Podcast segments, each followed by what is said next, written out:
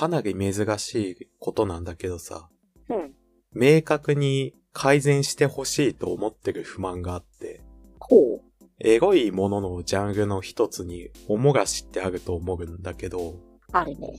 あれの中で、潮吹き、いわゆる潮吹き絶頂してる状態に液が漏れ出している状態。を、おもがしに含めてタグ付けだったりジャンル分けしたりされてることがあって、タグ嵐じゃん。シンプルに。それをやめてほしいというか、やめてほしいのはまずそうだし、そういうのをなくしていかなければならないと思うんだよ。まあ、こちらでね、検索にマイナス潮吹きって入れるっていうのも一つの手ではあるけどい。やー、でも、その、タグとかジャンルの中に、潮吹きが入ってないで、かつそれでおもがしって書いてあって、かつさっき言ったような状態、あの、潮を吹いてるようになってるみたいなパターンのもよくあるからさ。まあ、言ったね。まあ、似たようなのだと、あれだな、触手系なのに、単純に。うん。なんか、ただ触手でうにゅうにしてるだけなのに、なんか、規制タグがつくことが結構あって。あー、うん、そうね。なんか、あれ、読み方って、両辱であってる。ああ、はい。もうあるパターンがあるんで。まあ、でも、両辱ってめちゃめちゃ広い意味でも捉えられるから。でも、触手にだってかがまげてるだけじゃんっていうのにも、両辱か。でも、両辱はちょっと広すぎるな、言葉が多分。まあでも、ただ触手でなんか、触手がかがまっていたり、そういう風なパターンなだけで、両辱っていう風に判断するのは早計じゃないのとは思うよっていうのを俺は追加であげただけ。まあ、そういう意図で作ってってことなのかな。うーん。そういうシチュエーションが背後にあるよというアピール？なんかそれって、4コマ漫画のタイトルでオチをつけるみたいな。ああ、確かに。そういう、あんまり好ましいと思えない表現だな。ああ、それをあんまり気に食わないのか。まあ、どうでもいいと思ってるけど、それについては。4コマ漫画のタイトルについては。4コマ漫画のタイトルは、4コマ漫画のタイトルの話に一旦ずれると、そこに意味を持たせちゃったらさ、それはもう5コマ目じゃんっていう風になって、うわあ形式主義だな。4コマ漫画という形式で表現していいものなのっていう。他の例えばタイトルがついていないものと同列に扱っていいのっていう。まあ、4コマっていう少ないもの、少ないコマ数で表現するっていうジャンルにおいて、そのコマが一つあるかないかっていう差は多大なものであると考えられるのに、その部分でタイトルが仕様に過ぎないっていうのは、それは課題、課題というか不遜な評価なんじゃないのって思うけど。いやーでも、なんというかそうだな。だからこそ、4コマで、なんか、なんだろう、一定の、まあいいや。てか、4コマ漫画の話はどうでもいいんだよ。えー、っと、なんだっけ、職種が、俺が悪かったのかな病辱のことを言っちゃって。えー、っと、しょ、何を言ってたんだっけ？君は。まあ、単に触手ものなのに、規制タグがついてることとかもあるよね。あさらに規制乗っ取りとかがついてたりしてて、ああ、はい。なんかもう、多分それ、多分規制中とかのやつでしょっていう感じなんだけど、触手でなぜかついてたりするのよね。なんか、それは、うん勉強不足感があるけど。あ、でも、これ多いんだよね、なんか。まあ、それについては、もう、でもね、なんか解決策ってやっぱり個人個人の自衛くらいしか立案できるものないかもな。かといってなんていうかさ、タグ付け作者とかに意見表明するのもたるいしさ。怖いし。まあね、それはね、怖がられるのも怖いのも嫌だし。あれはね、AI 技術が発達してさ、その絵の属性をタグとかによらずに、先に全部評価してくれて、分類してくれるっていう、ああいいん、じゃない？うーん。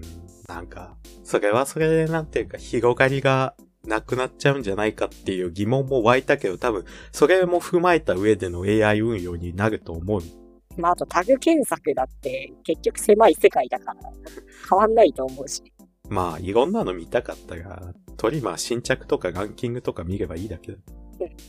まあじゃあ、生涯はそれに期待するとして、そういったモヤモヤを今話しておきて、こういうのがあるんだよっていう事例をどんどん上げて、なんだろう、共感したい？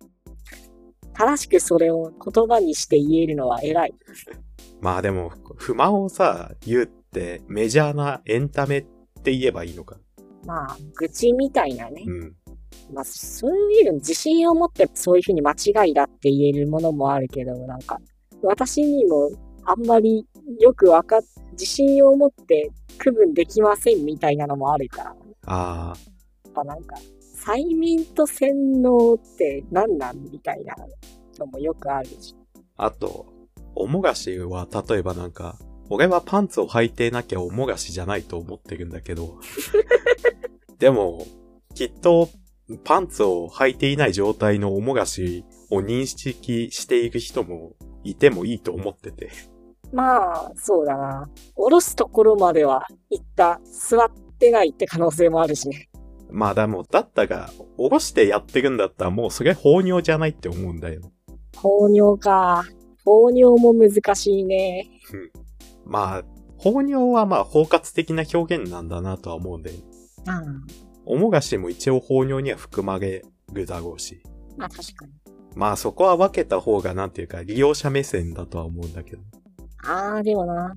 排尿と放尿ってあるじゃん。ああ、放尿ってなんか意図的な行為な気がして、排尿と比べると。いやー、その感覚はわからんな。むしろ、排尿と放尿の違いは、俺の中では、排尿は、あの、例えば便器とか、そういう、あの、本来的に尿をする場所で行われる放尿のことを排尿と言って、放尿はその尿を出すという行為全般っていう風に捉えてるかも。まあ、これについては私も自信がないし、まあ他人にとやかく言うほどの確信はないので、俺もこれを押し付けるつもりはないから。まあ多分使い分けとかもほぼ存在してないと思うしな。まあでも放尿の方が、タグ付けとかジャンルについてはメジャーだと思うんだけど。やっぱり AI が全てを判断して属性付けしてくれるしかないのか。継続してるな。事前にあらゆる質問を想定してタグをつけておくことはさ、もう無理なんじゃないって思うから。まあ新たになんていうかジャンルが発見される？開発される？パターンとかもあるから。ああ、確かに。じゃあそれで過去のやつに当てはまるかどうかっていうのを判断するっていうのも、またそれはなんていうか酷な話だし。まあだから、もしかしたら、むしろこういう検索って低速化するのかもなっていう気がする。低速？こういう風な条件で検索してねって AI に指示して、うん。AI がネット上駆けずり回って、それに合うかどうかっていう見つけた画像にだ全部判断していく、その待ちの時間ができるのかもな。じゃあその間にコーヒー入れたりするのか。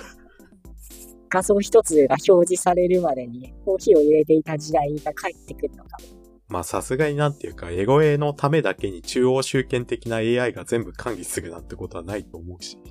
まあ別にエロエだけに限った話ではないと思うし。ピアツーピア方式になるのかなみんなでマシンパワーを分け合って、見たいエゴエを見させてくれるように。ああ、ダメだな。まとめようとしたタイミングでまた思いついちゃったっていうか思い出しちゃった。おあの、NPC ものをちゃんと NPC として扱ってないんじゃないのって思うことが多々あって。ああ、そう、なんか、定型文で返せよ。そう。なんなら発情しないでほしいんだよ。あ、赤面があるかないかは、いろいろと議論が分かれるらしいね。まあ、なんていうかな。仮にさ、例えば発情するんだとしたら、それはもう、顔の変化があるぐらいは、なんていうか、無理やり納得できるんだけど、無理やりが入るんだで。日常生活で方が顔を赤がめるみたいなパターンってあるからさ。それの延長線上で NPC 側の、あの、表情表現の差分の一つとして、赤が顔っていうのはあるのかもしれないけど、赤が顔っていうのを設定することはあるのかもしれないけど、NPC っていうのはプログラム上の存在なんだから、設定されていないことは行われないものでなければならないと思ってて、だとしたら、その発情してるっていうことは、あの、発情してるものを設定に組み込んでるっていうことになるけど、それはこのゲームが、正規取れなんで正規ついてんだよ、そいつ。